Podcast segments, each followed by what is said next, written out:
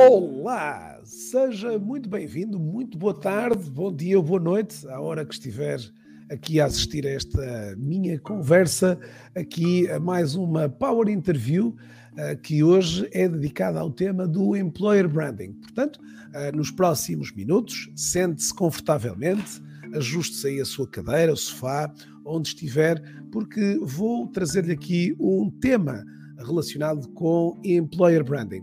E para eh, falarmos sobre esse tema, desafiei aqui uma amiga de longa data eh, que fui que o mundo digital também me deu a oportunidade de conhecer e uh, desafiei a podermos conversar um bocadinho também sobre as suas experiências, a sua, digamos assim, a forma como hoje olha para estes contextos todos relacionados com o employer branding. Portanto, gostava de desde já de a trazer aqui a palco para, digamos assim, dar-lhe as boas-vindas. Olá, Joana, muito obrigado antes de mais pelo convite, pelo por teres aceito aqui o meu convite para estares aqui no meu sofá digital. Obrigada, Pedro. De repente pensei que tinha-te convidado a ti. fiquei, fiquei preocupada. Obrigada, Pedro, uh, por esta oportunidade. Já temos vindo a falar aqui há alguns meses e finalmente hoje concretizou-se. Obrigada. Opa, é verdade. Foi assim um desafio dos enormes aqui conseguirmos ter esta, este momento aqui para, para podermos neste cruzamento de agendas aqui. Ora bem, Joana, e claro que esta primeira pergunta é sempre eh, uma pergunta da qual deixo aqui o, o meu convidado fazer as, as, as, as, respectivas apresentações, mas é um dado curioso, e há pouco estava a comentar que já nos conhecemos, aliás, registamos-nos no LinkedIn, ou ligamos a 9 de dezembro de 2014, portanto já lá vai, e já lá vão certamente, em 2014 era uma outra Joana Pais Afonso que eu conectei naquela altura, não é? Conta-nos um bocadinho desse percurso e, e, obviamente, daquilo que hoje são as tuas principais atividades. Obrigada, Pedro. É verdade, estás-me a fazer uh, pensar um bocadinho no passado e estou a sentir aqui um bocadinho de nostalgia em mim. Um, em 2014 estava na minha vida antiga de uh, trabalhar na gestão de turismo, em pastas ligadas ao marketing, às vendas, ao e-commerce, marketing digital. Um, e entretanto, uns anos mais tarde, já por volta de 2017, um, comecei a pensar em mudar de carreira, é? E, e, pronto, e de facto, a falar contigo há pouco, estava a pensar exatamente nisso, que o próprio LinkedIn e as redes sociais também nos ajudam muito a promover esta nossa vontade quando queremos nos posicionar, não é? Num novo, numa nova indústria, numa novo, num novo setor de atividade ou numa nova função Uh, e assim foi. Hoje já estou desde 2018 a trabalhar no tema do Employer Branding, portanto já lá vão quase quatro anos uh, dedicada exclusivamente a Employer Branding em Portugal. E olha, numa, num exercício que de alguma forma também eh, foste também conhecendo um bocadinho a, a, digamos também esta, digamos este, este surgimento aqui também desta, destes, destes temas uh, e, e, a forma como as empresas foram avaliando isso, não é assim? Sim, na verdade, uh, este processo, já agora aproveito para partilhar, porque há pessoas que vêm às vezes eventos de employer branding e também pensam um bocadinho como é que podiam se aproximar deste mundo e como é que tudo isto acontece. Um, eu pensei apenas em mudar de setor de atividade, ou seja, aquilo que foi muito voluntário do meu lado foi gostava de me aproximar do mundo da tecnologia em particular. Uh, não pensei logo que era só, salvo seja, employer branding, pensei até muito numa perspectiva de marketing geral para cliente, B2B ou B2C. E ao fazer as minhas pesquisas, ou consultar conteúdos nas redes sociais, nos sites de carreiras de marcas tecnológicas, eu comecei a observar todos os processos e a experiência do ponto de vista do marketing para talento, ou seja, como marketeer que era, não é? Uh, estava, comecei a reparar a maneira como estava eu própria a sentir-me aliciada ou não, não é? E influenciada a subscrever uma newsletter de carreiras ou a seguir uma rede social, a forma como eu me sentia por uma publicação que é feita nesses sites ou nessas uh, redes sociais dirigidas para o talento e comecei então um bocado quase a estudar e a observar uh, todo este tema do employer branding, por ser eu própria uma candidata que procurava uh, mudar de setor de atividade. E depois, ironia do destino, ao fim de alguns meses, já depois de ter ido a alguns meetups de atração, uh, de ter ido a alguns eventos, de ter subscrito, como eu disse, e-newsletters de carreiras, ter seguido conteúdos nas redes sociais, visitado sites carreiras, eis que surge uma oportunidade de uma função em Portugal 100% dedicada a employer branding no setor de tecnologias de informação, à qual eu me candidatei, como também me terei candidatado a outras funções uh, no passado de marketing para cliente. Uh, e acabou que foi essa que deu, uh, que, que, correu bem e, e, que fui selecionada, e de repente aquilo que era eu, uma candidata, passei a ser eu a pessoa que ia pensar sobre toda essa experiência e sobre todos esses processos. Então é o que eu digo, acabaste por. Já tinhas no fundo também essa, essa visão de, de quem tinha recentemente e daquilo que também era a percepção que hoje querias ou que as empresas gostariam ou deveriam ter ou deveriam poder passar essa experiência que o candidato. Diz-me uma coisa, achas que nesse, nesse sentido esta área acabou por entrar aqui um bocadinho, digamos, por chegar às organizações e de repente houve aqui uma, uma, uma grande discussão, mas de quem será esta responsabilidade? Será que esta área do employer branding deverá ficar afeta à área dos recursos humanos? Será que, por outro lado, eh, será a equipa de, comunicação, marketing e comunicação, que deverá ter esta, digamos, também um, ownership, uh, não gostando aqui de utilizar muitos estrangeirismos, mas uh, sentiste também um bocadinho esta, este, digamos, esta quase esta guerra para se percepcionar onde é que este contexto iria ser ou também achas que o facto de haver esta, eventualmente, esta dificuldade em, em saber quem é o pai da criança tenha motivado muitas das empresas a ir atrasando um bocadinho estes, estes, eh, toda esta discussão sobre, sobre a marca empregadora. Pedro, desculpa estar-me a rir, mas acho imensa graça as expressões que tu usas. Portanto, estou a ouvir muito seriamente, mas sei que nos conhecemos e, portanto, um, estou à vontade. E, portanto, olha, one billion. Ai, não posso falar de estrangeirismo. Portanto, a pergunta de um milhão. pergunta de um milhão que fizeste e que não estava no nosso script, mas eu adoro esta pergunta que toda a gente me faz muitas vezes, que é qual é que é o lugar ideal para se poder exercer bem a função de employer branding. Eu pessoalmente já tive dos dois lados, não é? Do lado do marketing, numa fase inicial, uh, noutra empresa e agora na, na, empresa atual do lado dos recursos humanos e pela primeira vez nos recursos humanos, é, é a minha primeira e única experiência ainda. Um, eu, eu costumo dizer e acredito nisto, que não há receitas certas. Primeiro, não há guerra pronto, uh, é? neste contexto delicado em que estamos a viver hoje, isto no fundo são hesitações e tensões Sim, que às vezes podem pela... ser. Oh, oh, desculpa, Joana, guerra pelas prioridades, é? Pelas prioridades, é, não é? Pelas prioridades, não é? No fundo, um, o marketing não vai ver como não vai ver como prioridade uma vez que não é cliente, não é? Ou poderá não ser não vê-lo como cliente o candidato. Sim, é? acho que tem mesmo muito a ver com cada situação, ou seja, não há aqui uma uma receita igual para todos, tem a ver com Uh, as pessoas estão a trabalhar a visão uh, da liderança, acho que a visão da liderança naquilo que espera numa equipa de recursos humanos ou de, ou, ou de people ou da equipa de marketing vai também influenciar muito a maneira como tudo isto é, é visto. Uh, e, portanto, dependendo da maneira como a organização maior ou, ou menor está organizada, é, vai ser a, a receita certa. O mais importante é o alinhamento de expectativas, ou seja, que o modelo seja definido uh, claramente ao início, não é? Quem tem a responsabilidade de qual parte e que seja um caminho uh, de co-criação e de convergência de alinhamento. Portanto, haver diálogo uh, e haver esta colaboração implícita, proativa de todas as partes. Sei que isto é no mundo ideal, que às vezes no mundo real nem sempre é tão fácil de conseguir, mas efetivamente, se todos pensarmos num objetivo comum, que é o bem da organização e dos resultados e do talento, uh, haveremos de lá chegar. Portanto, eu prefiro não tomar aqui uma, enfim, uma recomendação mais oficial nem para um lado nem para o outro. O que eu sinto sim, e Pedro, acho que isto também pode ser interessante falar do que toca a employer branding, uh, em relação, por exemplo, a 2018 e agora. Ou seja, por acaso, em 2018, eu trabalhei dentro do departamento de marketing, na função de Employer Branding, e agora trabalho na área de recursos humanos e de people neste tema de Employer Branding. E eu sinto é, sobretudo, uma grande diferença do próprio conceito de Employer Branding e dos temas que nós trabalhamos. E então, em 2018, e se eu puder explicar, eram muito mais temas ligados ao marketing, ou seja, tudo o que tem a ver com, como eu dizia há pouco, conteúdos num site de carreiras, conteúdos que estão em redes sociais, um, a nossa vá, reputação de empresa no que toca a prémios, ou até em portais de, enfim, de emprego ou de trabalho do género Glassdoor, a título de exemplo. E era muito o foco uh, daquela altura, daquilo que quando se falava em employer branding, muito numa perspectiva de atração e de recrutamento.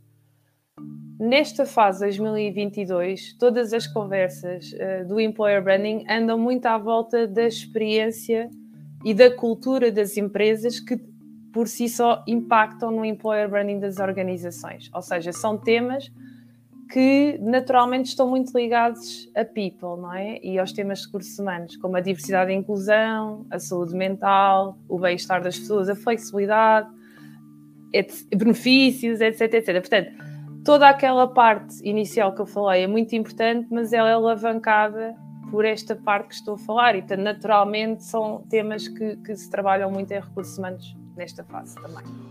Olha, curiosamente, a Manuela veio aqui dizer que a Siemens Energy já trabalha também efetivamente nesta, e sim, ela diz que é possível conjugar uh, a comunicação com os recursos humanos e, portanto, reforçando aqui também um pouco daquilo que são os teus pontos de vista, uh, e, portanto, sim, também temos aqui empresas que conseguem uh, chegar a esse mundo ideal que, que, que, de alguma forma aqui tínhamos, tinhas, tinhas comentado.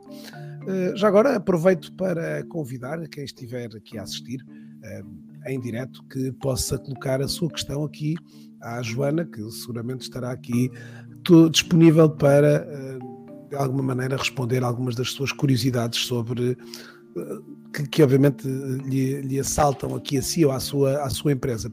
Oh, Joana, falando obviamente aqui um bocadinho de uma forma mais específica aqui sobre uh, aqui os canais digitais, uh, de que forma é que tu vês que estas redes, uh, como o LinkedIn, como o Facebook, como o TikTok agora, como o Instagram, hoje podem ajudar efetivamente nesta melhoria de posicionamento da, das marcas, portanto, nesta, nesta questão aqui que, que temos para ti, que hoje comumente vamos falando aqui de employer branding. De que forma é que tu vês Sim. que elas podem trazer essa, digamos, essa mais-valia para as organizações? Sim, as redes sociais hoje em dia estão presentes uh, na, nossa, na nossa vida, não é? de forma muito regular, para algumas pessoas mais, para outras menos, mas efetivamente é, é uma forma de, vá, de leitura, de gestão de conteúdos que está presente através muito dos nossos telemóveis e, portanto, está sempre à nossa mão, está sempre ali à distância quase de um clique e 24 horas sobre 7, não é? Uh, ou 24 sobre 7. E, portanto, um, é uma forma das marcas empregadoras e, e, e, dos líderes das organizações irem passando mensagens de forma explícita ou implícita um, de forma consistente. Ou seja, a grande vantagem das redes sociais é nós, uh, em geral, não é? conseguirmos ir comunicando por micromomentos um, sobre temas que são da atualidade, que são relevantes para o talento, que está a imaginar se poderia ou não vir a trabalhar naquela organização mais tarde, ou que até está, está ativamente à procura de um desafio. E nesta consistência e frequência de pequenos momentos, de pequenos conteúdos que vão sendo uh, partilhados, seja de forma proativa pela empresa, seja através do passo à palavra, uh, não é, da comunidade, é a forma como nós criamos uma percepção é a forma que, a médio e longo prazo, uh, entendemos uma certa reputação uh, daquele ambiente de trabalho, da forma como a empresa lida com os seus cobradores, da forma como lida com os seus fornecedores, da forma como tem valores alinhados com os meus ou não, da forma como uh, é mais vocal em temas que hoje as pessoas estão muito mais sensíveis também quando escolhem uma organização como a sustentabilidade, um, como eu dizia há pouco, a flexibilidade, a saúde mental, a diversidade e a inclusão. E as redes sociais, no fundo, são uma plataforma uh, muito interessante que permite, de várias formas, tanto oficialmente como através de colaboradores ou de amigos de amigos e de rede de contactos, passar uma mensagem. E é aquela expressão de eu às vezes não preciso lá estar oficialmente como marca empregadora, mas é bom saber o que dizem sobre mim quando eu lá não estou. E portanto há muitas redes sociais, há pouco tu dizias o TikTok, ou por exemplo o Discord, o Telegram, Spotify, em que as marcas até podem não estar presentes do ponto de vista do canal oficial, mas as conversas existem nessas plataformas, as percepções criam-se e tudo conta ao fim do dia para uh, criarmos uma percepção positiva ou menos positiva. Joana, temos aqui já também mais algumas participações aqui. Por favor, convido também a fazer parte aqui da nossa conversa. Uh, o sofá cabe, cabe mais gente aqui na nossa, na nossa sessão. A Marisa Pedrosa deixou aqui um, um testemunho. Uh, boa tarde aqui, um tema, um tema excelente. Essencial que as empresas se preocupem com a imagem que transmitem, não apenas os, aos clientes e parceiros, mas igualmente a potenciais colaboradores. Na opinião dela, a imagem de uma organização, de uma empresa enquanto marca, pode ser um fator decisivo no momento de optar uh, por um ou por outro desafio profissional. E é exatamente um pouco isto, ou seja, a, a procura, muitas das vezes, destes mesmos canais digitais para, como tu há pouco falavas, para exatamente criar, às vezes, uma imagem às vezes muito diferente daquela que é a imagem que fica muitas das vezes de um site ou até de uma de uma de um momento mais formal de, de uma, de uma candidata ou de uma, de uma oferta de emprego. É? Uh, procurando, como tu dizias hoje, uh, o candidato claramente vai, vai procurar reunir o máximo de informação possível para que seja de, através de, de, elementos ou de canais formais ou informais obter essa informação e, portanto, hoje, como tu dizias, as empresas, por um lado, é, é, têm uma parte de, do ónus da responsabilidade da forma como se posicionam, mas depois também eh, são também conscientes, acho eu, de que há depois todo esse outro contexto aqui que é gerado pelo próprio utilizador, não é? E que hoje, como falaste no Glassdoor e de entre tantas outras uh, meios que hoje uh, potenciam exatamente essa, essa voz que às vezes é uh, ainda mais forte e, e, mais considerada até por, esta, por estas por estas pessoas, não é? E que é considerada como autêntica, ou seja, a grande diferença, não é, entre eu estar a ouvir, enfim, uma afirmação ou, ou, ou, ver um conteúdo de uma marca e saber o mesmo através de uma pessoa que poderia ser eu, ou alguém que eu reconheço, não é, credibilidade, autenticidade, faz com que, no fundo, eu se calhar até absorva essa informação de maneira muito mais um, rápida e, ou com maior grau de confiança uh, sobre a informação que, que está a ser uh, transmitida. Oh, Joana, há aqui uma, uma pergunta, uma pergunta da Célia Ferreira eh, interessante, que é de se consideras que nas pequenas empresas, particularmente nas familiares, é mais difícil desenvolver o tema da marca da empresa, já que a marca é o próprio patrão, muitas das vezes. Como é que tu, de alguma maneira, que, que que recomendações, que sugestões uh, trarias aqui? Obviamente que é um espaço, temos aqui alguma dificuldade de tempo, mas, mas que recomendações darias aqui também para este exercício, às vezes em pequenas organizações, não é? Que, claro. Uh, obrigado, Célia, obrigado pela tua questão. Obrigada, Célia. A pergunta é muito interessante. Uh, efetivamente, acho que há dois aspectos a realçar no contexto de pequenas empresas. É normal que não aloquem eventualmente uma equipa, um orçamento à mesma imagem que seria uma, o caso de uma, de uma empresa de grande dimensão.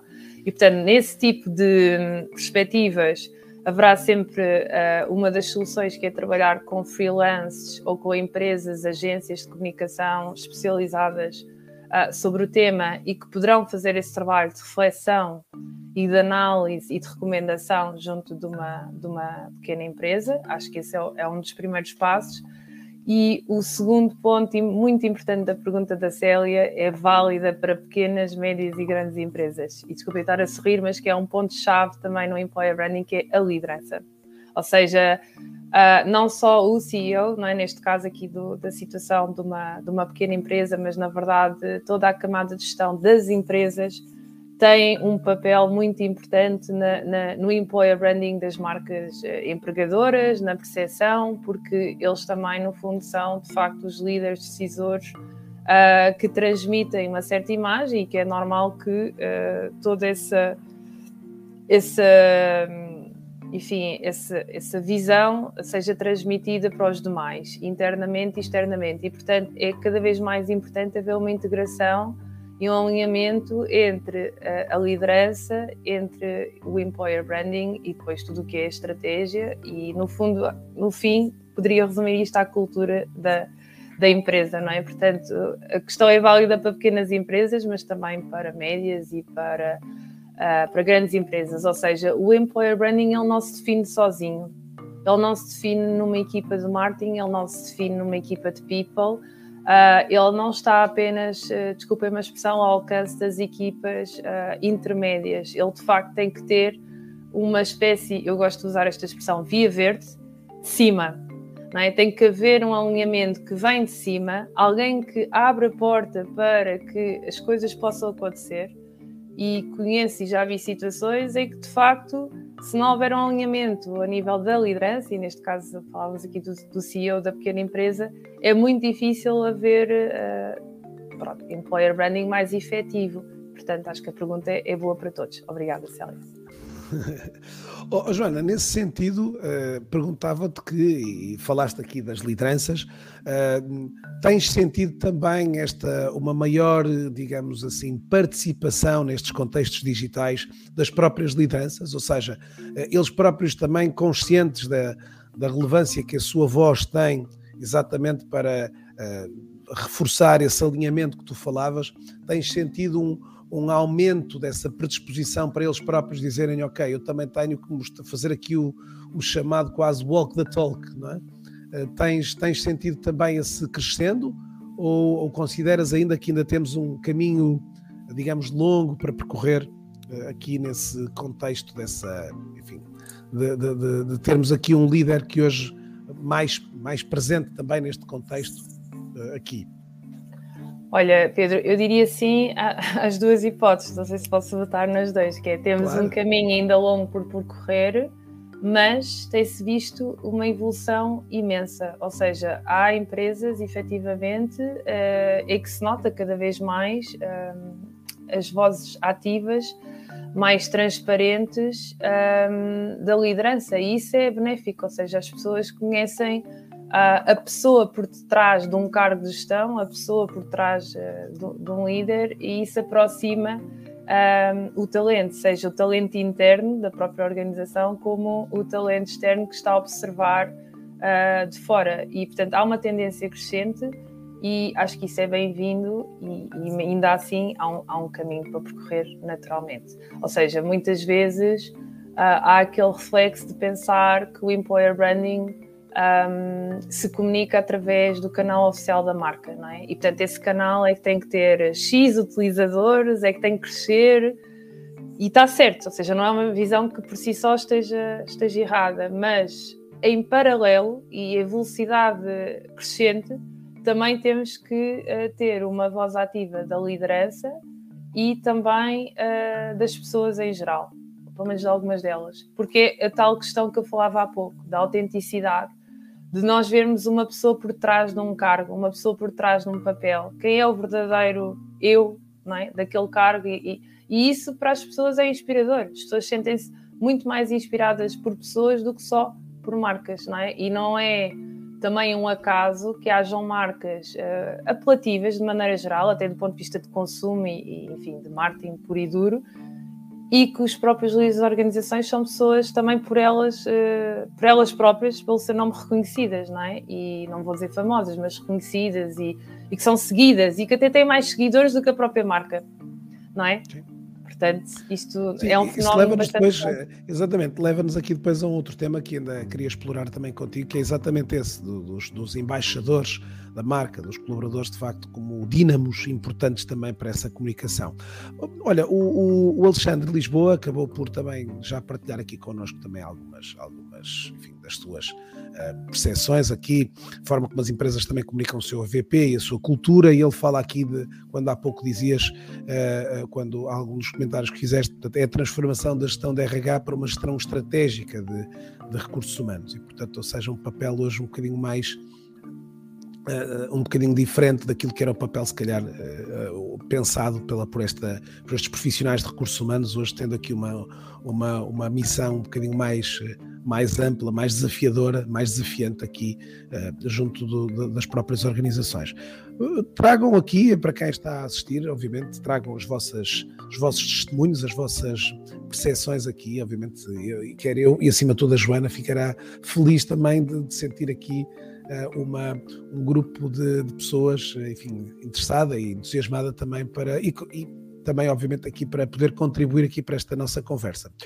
Oh, oh, Joana, há pouco falávamos aqui da, da questão das, das, redes sociais, eh, que, que, o que é que parece neste momento, em 2022, eh, que são, digamos aqui, é sempre uma pergunta difícil desta que, que, canais deverá hoje, canais digitais deverá hoje uma marca uh, preferenciar nesta, nesta forma de comunicar aqui esta, estas questões do employer branding, eh, achas que há aqui, eh, percebendo aqui que de facto hoje, como tu também disseste, há hoje vários formatos e vários e muitos adequados às, às diferentes plataformas, mas vês que há eh, hoje uma, um investimento de, de, alguns canais em detrimento de outros? O que é que, que, é que, que, é que te apraz esta questão aqui de avaliar esta, que esta pluralidade? Achas que as marcas hoje devem uh, estar em todos estes espaços? Achas que hoje há, obviamente, redes para comunicar mais o, vá, o, o, cliente externo e outras a, a, comunicar para o cliente interno e às vezes aqui até para, o, para este cliente também que há pouco falávamos do, do potencial colaborador? Olha, Pedro, eu sinto aqui no, no meu mundo de employer branding que, mais uma vez, não há uma resposta certa ou errada, ou seja, tem muito a ver com o contexto e com as ambições e os objetivos de cada marca empregadora e de cada situação, não é? Se o foco maior é atração ou é recrutamento, se é um segmento de audiência muito especializado ou se até tem vários perfis. E, portanto, pode haver uh, soluções diferentes para casos diferentes, ou seja, pode haver necessidade até de haver canais de redes sociais dedicados só ao talento, ou seja, em que efetivamente a, a abordagem até pode ser mais informal, em que se aborda também muito mais a cultura e situações do dia a dia uh, do, da vida profissional e do trabalho de, das pessoas e separar com o canal do cliente em que há outro tipo de comunicações, não estão se calhar até um pouco mais formal ou enfim, uh, pelo menos com uma abordagem diferente. Ou não, ou seja, pode fazer sentido haver esta convergência entre o, profissional e o, o, profissional cliente e o employer branding. E ontem mesmo, eu, só aqui a título de exemplo, e porque tu, Pedro, és um especialista do LinkedIn, vou trazer este exemplo de propósito para hoje. O LinkedIn ontem lançou um artigo, uh, se eu não me engano, acho que foi ontem, do employer branding. Eu estava a ler atentamente e eles diziam mesmo que tudo aquilo que fazem no LinkedIn é sempre nos dois, nas duas direções ao mesmo tempo, que é uh, negócio B2B e, e, B2C e atração uh, de talento e, cultura. Portanto, na verdade, uh, cada empresa pode ter os objetivos misturados ou separados. Acho que não há certo, não há errado. O que é importante é perceber quem são as pessoas que nós queremos atrair e recrutar e onde é que elas estão, ou seja, onde é que elas passam o seu tempo quando elas estão nas redes sociais, não é? E se eu estou lá presente de alguma forma ou não, ou através de conteúdos interessantes ou não, e o que é que está a ser falado. Um, portanto, é mesmo uma, uma, eu diria que é uma abordagem muito personalizada, uh, caso a caso. O que eu sinto de maneira muito generalista é que há uma explosão de microcanais por todo lado. Ou seja, se calhar há uns anos atrás era uma resposta mais: olha, é o LinkedIn, é o Facebook, pronto, havia ali quatro ou cinco e íamos ali trocando entre o YouTube e outros canais, e hoje em dia. Acho que dependendo de, da empresa e daquilo que são os objetivos, há uma pluralidade maior de redes sociais e, e, e de âmbitos vá, digitais possíveis para chegarmos ao talento e para, no fundo, passar uma mensagem de, de employer branding. E acho que isso também é bem-vindo, acho que tem a ver muito com a autenticidade e a personalização de cada comunidade. Nós, no fundo, somos todas pessoas, identificamos com pessoas, às vezes parecidas connosco, que podem ter os mesmos gostos, etc. E, portanto, cada vez mais somos menos uma massa e somos mais micro comunidades e temos os nossos micro influencers que para nós eles são mais importantes do que os grandes influencers claro. uh, e isto é uma tendência que se está a sentir obviamente não só do ponto de vista de cliente e de consumo mas também do ponto de vista de, do ponto de vista de talento não sei se Boa. consegui responder de alguma forma, tentando ser o mais justa. Não há uma pergunta, não há uma pergunta, não há uma resposta fechada, não é? Obviamente, numa, numa pergunta tão aberta, não, não há obviamente aqui um, uma, uma resposta final ou finita. Olha, como já imaginas, está o, o, a, caixa dos comentários ao rubro, não é?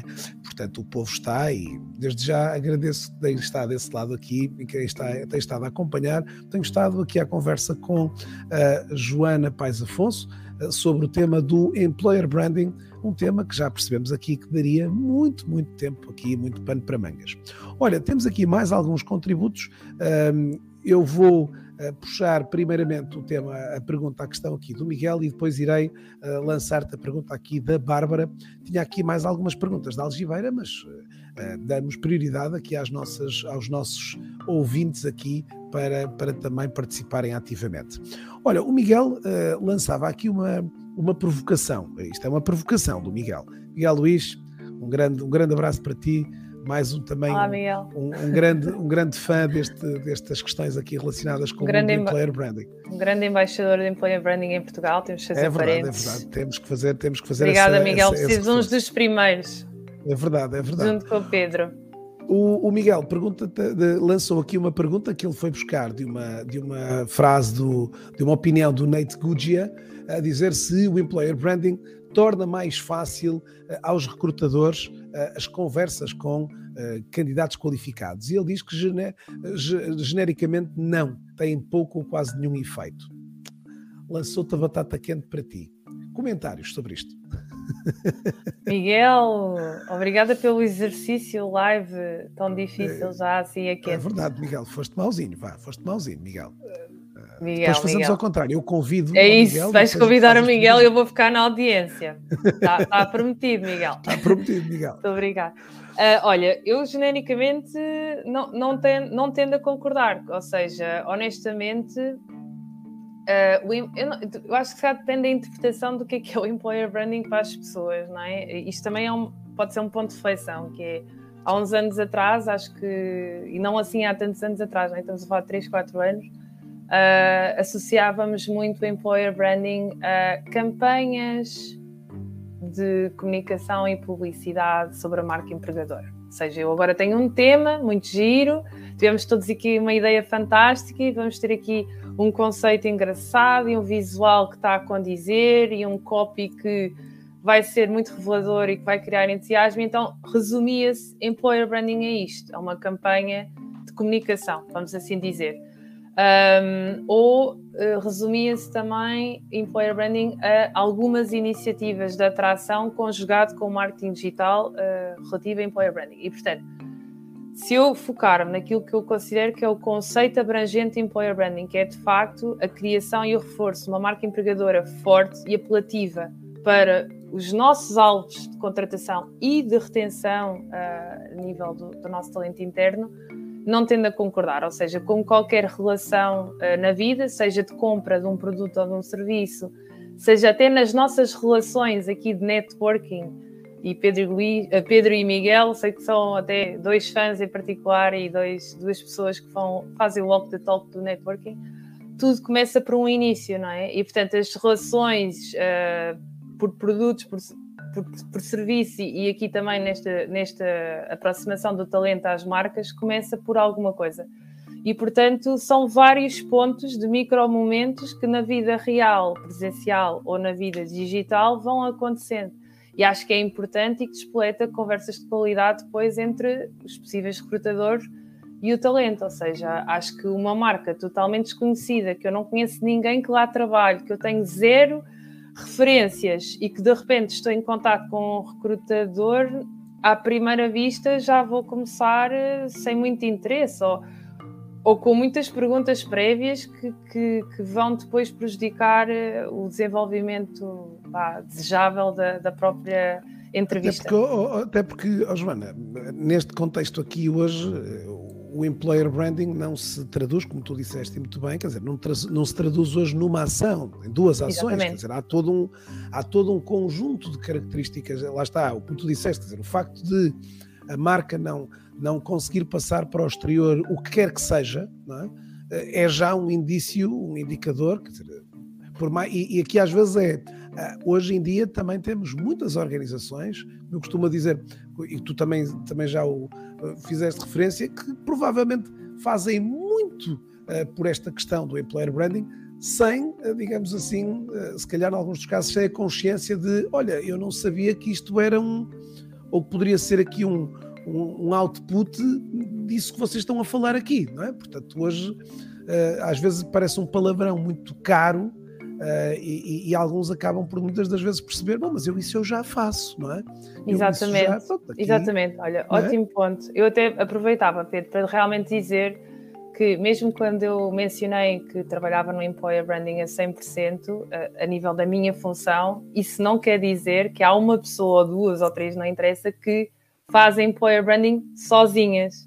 Jamais. Claro. Ou seja, o conceito inicial do Employer Branding é articulado com toda a gente articulado com os colegas do marketing, articulado com os colegas dos recursos humanos ou de people, articulado com a liderança, como eu falava há pouco, com os gestores de negócio, com os, os responsáveis dos departamentos, ou seja, o employer branding é um efeito uh, propagador de todos nós que estamos envolvidos Sim. neste ecossistema e não se trata de uma pessoa ou de uma equipa Sim, que está. E hoje, exatamente, e hoje tão é, tão é relevante hoje uma ação que efetivamente estruturalmente pensada e uma como também as ações, as microações que tu falavas, as mais informais, muitas das vezes, quer dizer, tudo isto pode ser um, um reflexo que depois uh, se repercute. Portanto, é, esta questão às vezes de isolar, uh, será que o, o, employer branding, quer dizer, claro que se, se o, o, aqui o, o Nate Guggia está, a, o, o Miguel Grado também, o Miguel acabou por também colocar o link e agradeço-te, Miguel, também que, que, nos levará, se calhar, a compreender um bocadinho mais essa, essa questão provocadora vou ler, do, vou ler, do, Miguel, do obrigada. aí. Olha, eh, uma outra pergunta também maravilhosa por parte da Bárbara, que gostei imenso, que é como é que podemos perceber o verdadeiro impacto da comunicação digital nos níveis de employer branding? É possível medir essa relação? De que formas? Uh, mais uma pergunta de um milhão uh, de uh, euros aqui para ti. Mas eu fico muito feliz porque eu, eu só vejo pessoas eu. que eu conheço também. Que Olá, bom, Bárbara! Olá, Bárbara! Gosto muito da Bárbara, já trabalhei com ela e, e também é muito conhecedora da, da, da sua expertise. Portanto, Boa. ora bem, esta pergunta. Aqui, mais uns é, convidados. Mais Exatamente. A, a, pergunta é uma pergunta complexa e completa, ou seja, também não considero que haja uma resposta. Portanto, há várias dimensões que nós temos que olhar para elas ao mesmo tempo e depois tentar tirar uma conclusão. Que é, por um lado, perceber o alcance, uh, o nível de partilhas e de interação com os conteúdos de talento que são publicados nas redes sociais através da, da marca não é? empregadora. Pronto, por um lado. Por outro lado, ter ferramentas para medir o alcance, o impacto um, das publicações uh, que são disputadas pelas, pelos nossos colaboradores, e, ou pelo menos por alguns dos embaixadores, para conseguirmos medir um, esse resultado. Por outro, é nos pontos de contato que nós temos com o talento, não é? a nível de candidatos, por exemplo, ou até das nosso, dos nossos colegas que trabalham na organização, perceber qual é o impacto dos conteúdos das redes sociais na sua percepção de empresa. Ou seja, até que ponto é que alguém ficou a saber da existência destas oportunidades de trabalho ou desta marca como sendo uma marca atrativa. Ah, foi nas redes sociais, ou foi um amigo, ou foi numa feira de emprego. E, portanto, quando nós conseguimos perceber as fontes de informação, uh, também conseguimos perceber uh, se está a correr bem ou não e se estas métricas, no fundo, ajudam ou não a corroborar um plano de investimento e de pensamento em redes sociais. Depois também existem estudos, não é? Uh, em particular, estou-me a lembrar da, da Universum, que é uma entidade, entre outras, muito reconhecida no tema de employer branding. E eles Spark lançam... também faz, a Spark também a faz. Sim, faz Spark um, fazia, isso, é? exatamente, em que, lá está, nesses estudos também se consegue aferir quais são os canais mais importantes de consulta de informação sobre as marcas empregadoras e percebemos sempre que as redes sociais estão no top 3, uh, uh, invariavelmente. Portanto, tudo isto junto faz com que nós conseguimos construir aqui um, um caso de estudo para perceber se está a correr bem ou se deve ser ajustado e, e, de que forma, mas é uma pergunta complexa, Bárbara, e portanto tem várias respostas na mesma pergunta. Sim, e, às vezes, exatamente, ou seja, às vezes conseguir enumerar todos estes indicadores uh, é claramente, às vezes, um exercício que conseguimos obter, como tu disseste, às vezes internamente, como depois externamente, com alguns destes estudos e de alguns, às vezes, destes destes quase grupos, de, destes focus groups, entre outro tipo de ações que muitas das vezes uh, são levadas a cabo pelas organizações justamente para perceber um bocadinho essa, essa, essa, jornada, essa jornada. Bom, temos aqui ainda mais algumas perguntas, vamos ver se a gente consegue responder a todas, porque eu, entretanto, já me calei, tenho aqui tantas perguntas, mas algumas até coincidentes aqui com alguns dos nossos Já não há script, Pedro, já, já não, não, há script, agora é live.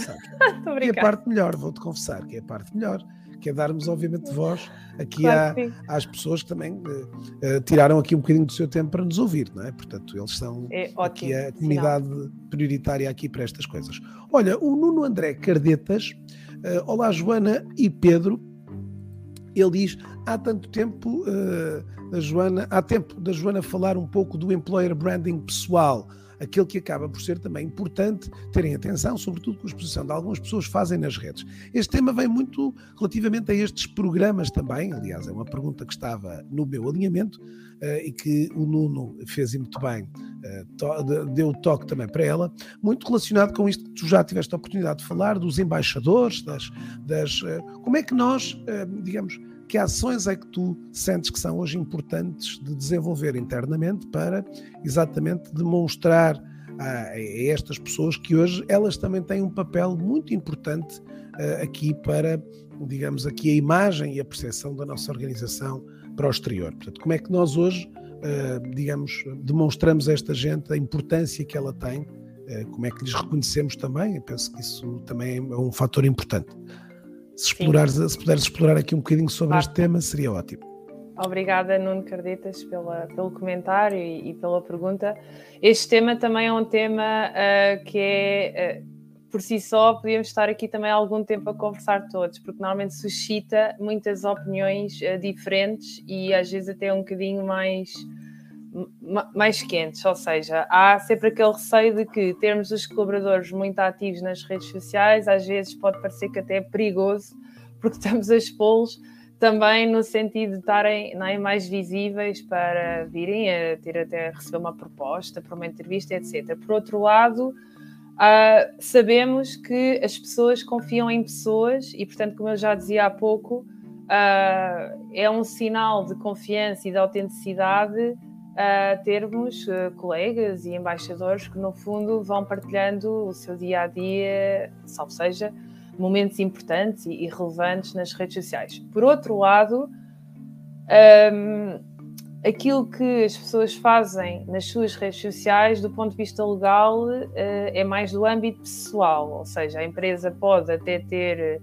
iniciativas, programas, ideias, mas terá sempre a decisão do colaborador de fazer e publicar, enfim, uh, aquilo que achar pertinente, desde que, obviamente, cumpra com aquilo que é uh, o pressuposto, não é? Nomeadamente respeitar princípios de valores, de regras da organização, enfim, não revelar dados confidenciais ou que pudessem ser temas sensíveis, mas é sempre um assunto muito sensível como um todo, e até dependendo dos países, agora estamos aqui num contexto a falar em Portugal, mas dependendo dos países que estamos a falar e da legislação, pode ter aqui até contornos um, um, pouco, um pouco diferentes.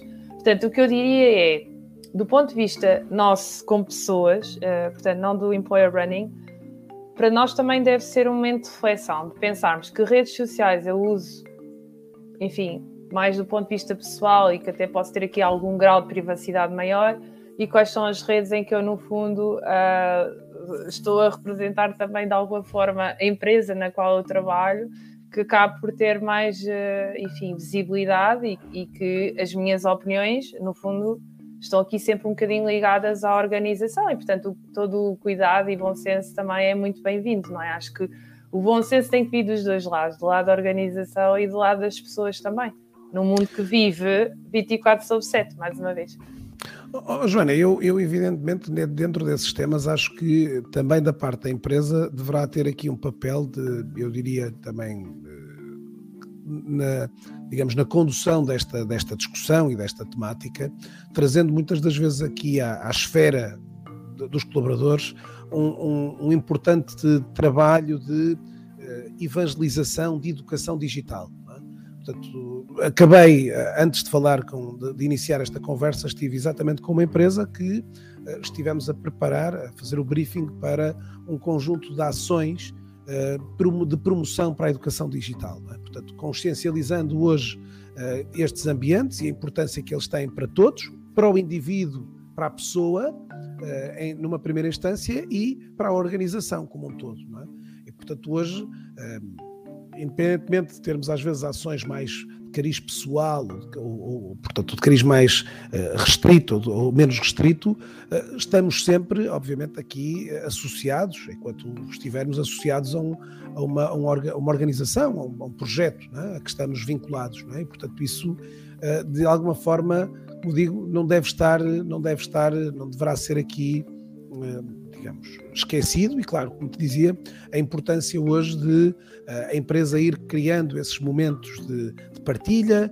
e muitas das vezes até com, com o desenvolvimento de, de documentos orientadores. Estamos a falar aqui das, das, social media policies, é? das, das políticas de utilização responsável destes meios, que é bom entender também, sempre fui. Uh, de alguma forma de, de, de, numa linha de serem documentos inclusivos e de, de, um incentivo e estímulo à participação digital saudável uh, e não, às vezes, de uma perspectiva castradora, mas que eu acho que castradora é essa que, ao longo destes anos, e, já nos conhecemos há vários, também fomos, temos sentido, de facto, uma, uma curva de, evolução também na, nas mentalidades. Não é? Quer dizer, hoje, uh, como há pouco dizias, quer dizer, hoje, em muitos dos casos, por exemplo, aqui no LinkedIn em particular, eh, de onde nós estamos aqui a, a, a transmitir, eh, hoje é muito fácil de olhar.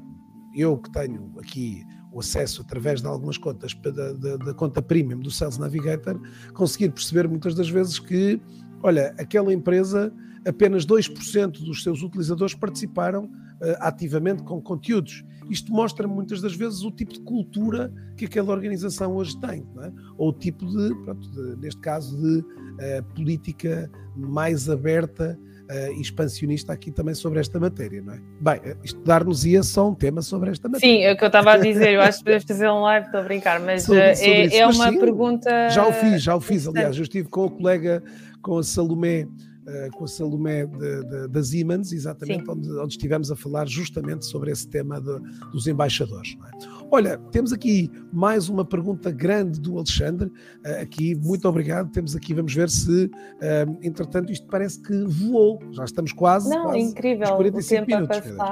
Mas o povo já viste muito entusiasmado aqui a é deixar-nos é estes reflexões e comentários fantásticos. Alexandre, desde já agradeço-te aqui esta tua também contributo. Uh, Fala-se atualmente em promover mais o compromisso e o employee experience dentro das organizações, não tanto apostar na antiga abordagem de retenção, ainda que uma leve naturalmente à outra. Ou seja, cada vez mais as pessoas vão entrar e sair e a mudança vai ser uma constante. É? O, o, que é mais importante, o mais importante é elas, enquanto estiverem connosco, estarem com, com o sentido de compromisso e felizes. Como vês esta nova tendência?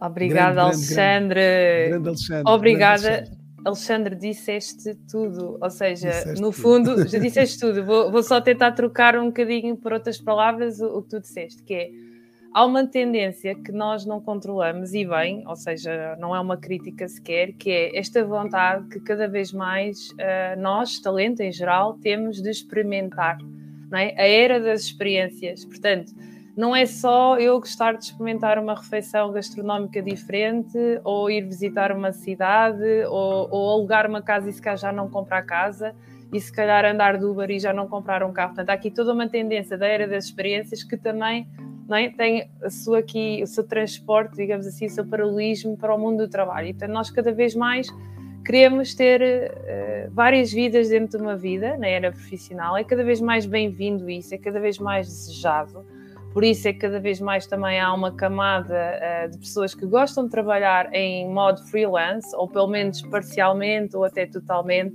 porque as pessoas gostam de estar expostas a projetos diferentes, ou pelo menos têm fases na vida e gostam de equacionar e considerar a mobilidade horizontal, ou seja, mais do que só almejar e ir, desculpe a expressão, subindo na vida, não é? de fazer uma carreira por patamares verticais, nós queremos experimentar várias uh, coisas diferentes ao longo da vida profissional. E isso faz com que as empresas tenham que considerar que já não é o único elemento de vá, sucesso da retenção ter alguém que faz uma carreira do início ao fim naquela função, ou que do início ao fim naquela empresa ou naquele departamento. Portanto, de facto, há uma transformação uh, na cultura das organizações em entender que esta, esta mobilidade, esta curiosidade, este gosto em abraçar uh, novos temas é uma constante, é bem-vinda, até está uh, numa tendência crescente, como perguntavas, Alexandre, um, e de facto o mais importante é que as pessoas se identifiquem à empresa, àquilo que lhes é proposto, à missão, aos valores, ao propósito, e que enquanto elas estão a desempenhar a sua função, estão a desempenhá-las bem, estão a desempenhá-las de maneira feliz, Uh, estão a trazer mais valia para os clientes, estão a promover uma cultura saudável para com os colegas, para com uh, os fornecedores, os parceiros, e enquanto isso, isso é hoje em dia o nosso propósito também do Employer Branding, não é? É no fundo fomentar uh, todos estes novos conceitos e deixar de ver apenas uh, quantos anos alguém está numa função como único elemento de, de sucesso e de credibilidade dessa pessoa a pessoa, no fundo, é todo um eu total, completo, que tem várias facetas e que pode ir evoluindo e mudando o seu gosto ao longo da vida. E eu peço desculpa dizer isto assim, porque eu própria já também já mudei e vou mudando e estou sempre curiosa por novos temas. Olha, o, o Alexandre remata, uh, remata aqui a questão, uh, voltando-lhe a dar aqui primazia também para completar uh, o gancho, desta, digamos, desta nova hype aqui, desta nova digamos, desta nossa gig economy, como ele chama aqui. Ah, achas ou acreditas mesmo, como ele, que vai ser uma grande tendência em Portugal e as empresas e nas empresas para um aumento desta comunidade aqui dos, dos giggers, do, do, do, do Fiverr ou do Upwork? Ou de... certo. Um, obrigada, Alexandre, pela, pela segunda pergunta. Assim, tenho alguma dificuldade uh, em ser uh, tão assertiva uh, em fazer aqui um bocadinho de futurologia. O que eu posso tentar traduzir desta, desta pergunta e deste fenómeno é que há uma vontade do talento em poder ter mais liberdade e autonomia de gostar daquilo que faz, de poder, se não se sentir bem, mudar de tema, e, e para isso pode haver este fenómeno de as pessoas, enfim, decidirem que se tornam freelancers ou uh, o fenómeno de trabalhar, uh, no fundo, uh, só para uma empresa, mas em outsourcing, ou o fenómeno das próprias empresas refletirem sobre isto e incluírem isto na sua proposta de talento. Ou seja, nas três vertentes diferentes, mas no fundo uhum. correspondendo a um propósito que eu acho que é o inicial de tudo isto, que é eu sentir que tenho liberdade de escolha e que eu não estou uh, condenado, desculpem uma expressão pesada, não é? A, a, ter que estar sempre, e portanto, eu acho que este mundo freelance dá esta liberdade, não é? A liberdade de escolha de, de projetos que eu, com os quais eu me identifico, com um objetivo com o qual eu me identifico, uh, é a tal procura do conceito japonês da felicidade uh, ou do, de algum sentimento de realização, que é o Ikigai, portanto, por trás de tudo isto, Uh, há aqui uma tendência crescente e, e, seja de forma independente, seja através das empresas, é importante acautelarmos isto e, e, e enfim, no fundo, proporcionarmos isto. Tu, tu, achas que uh, o ano passado, com, a, com, com, aquele grande movimento que, que assistimos nos Estados Unidos, uh, que ficou conhecido como a grande resignação, uh, que, que, levou a, a, a, tantas pessoas, quase mais de 5 milhões de, de americanos que se despediram, achas que esse foi quase um wake-up call para, para esta nova gig economy? Também reforçou isso, ou seja, a gig economy já existia, não é? É mesmo os nómadas digitais ou os trabalhadores, uh, vá, digamos assim, mais remotos já existiam. O que a pandemia fez, portanto, antes do, só para situar aqui para quem, quem nos está a ouvir, portanto, antes desta Great Resignation, houve a pandemia uh, do Covid-19, que foi, relembrando o fenómeno súbito uh, que ninguém aguardava, que, que no fundo mudou totalmente o paradigma uh, do nosso futuro a curto prazo e a médio prazo naquela altura, fez com que as pessoas ficassem uh, um bocadinho reféns das próprias relações, enfim, interpessoais que tinham no contexto presencial, deixaram de poder, às vezes, viajar, estar com os seus familiares, tiveram muito mais uh, enfim, uh, fechados em casa durante um período muito longo. Fechados em casa é uma forma de expressão, não é? Mais contidos do ponto de vista de, de interações, etc. E isso fez com que passassem por um período de reflexão. E foi por causa desse período de reflexão uh, prolongado do Covid-19 que fez com que, passado um ano, um ano e meio, uma série de pessoas tomassem certas decisões dedicaram-se e tiveram e foram forçadas, no fundo, a esse momento de reflexão. E uh, uma das grandes conclusões desse movimento é que isto é um movimento de reflexão, mais do que um movimento de saída das empresas, e que aconteceu efetivamente nos Estados Unidos, e nós também observamos isso na Europa, é um momento de reflexão, é que as pessoas, no fundo, pensaram: eu identifico-me com este tipo de trabalho, eu identifico-me com o tipo de dia que estou a ter, e é isto que eu desejo nos próximos cinco anos Uh, de repente a vida muda, não é? Aquilo que eu achava que ia fazer daqui a um ano, agora já, já nem consigo passar o Natal com a minha família este ano, por exemplo. E portanto, todas as pessoas ficaram muito uh, sensibilizadas e algumas até afetadas por toda esta mudança e pensaram: não, eu tenho é que viver o dia a dia presente, eu tenho que ser mais objetivo naquilo que é importante para mim agora. Portanto, não é daqui a 5 anos ou daqui a 10, porque a pandemia vem mostrar que tudo muda muito rapidamente e eu não controlo nada. E todo este pensamento que todos nós fomos tendo, cada um à sua medida, fez com que as exigências, as preferências do talento se reforçassem, não só nestes trabalhos de freelance, seja em alguma mobilidade, ah, seja nos valores que as empresas ah, partilham e que é cada vez mais importante. Portanto, há aqui toda um, uma reflexão individual e coletiva que acontece em paralelo. Olha, fantástico, tá? Adorei aqui, estamos aqui maravilhosos e podíamos aqui continuar, mas olha, passou uma hora, meu Deus. Não acredito. Meu Deus, é verdade. É verdade. Uh, a coisa deixou-se voar. Olha, queria-te lançar aqui, uh, já me o disseste, mas gostava de que partilhasse aqui, já agora também convidava os que estão aqui a assistir-nos e que têm sido aqui uma casa simpática, muito bastante participativa, do qual eu Uh, aqui em nome também, uh, digamos, fazendo também as palavras certamente da Joana, também muito agradeço a sua participação.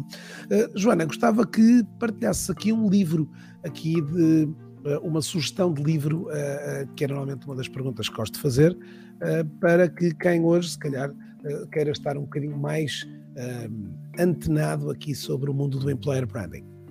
Certo, olha, obrigada Pedro. Um, em relação ao livro, eu estive a pensar um bocadinho o que é que eu poderia propor, e o Pedro já está aqui a partilhar na, no ecrã. Eu hoje decidi sugerir o livro do Brad Schminchinton, The Business of Employer Branding, e o motivo é que ele é dos mais recentes, ou seja, ele foi lançado agora em fevereiro, portanto, neste momento, a proposta do Brad neste livro é uma reflexão sobre o estado, precisamente, do employer branding numa era pós-pandémica, ou seja, já aqui isto, aliás, Pedro fez a ponte perfeita em relação à última pergunta que falámos, não é?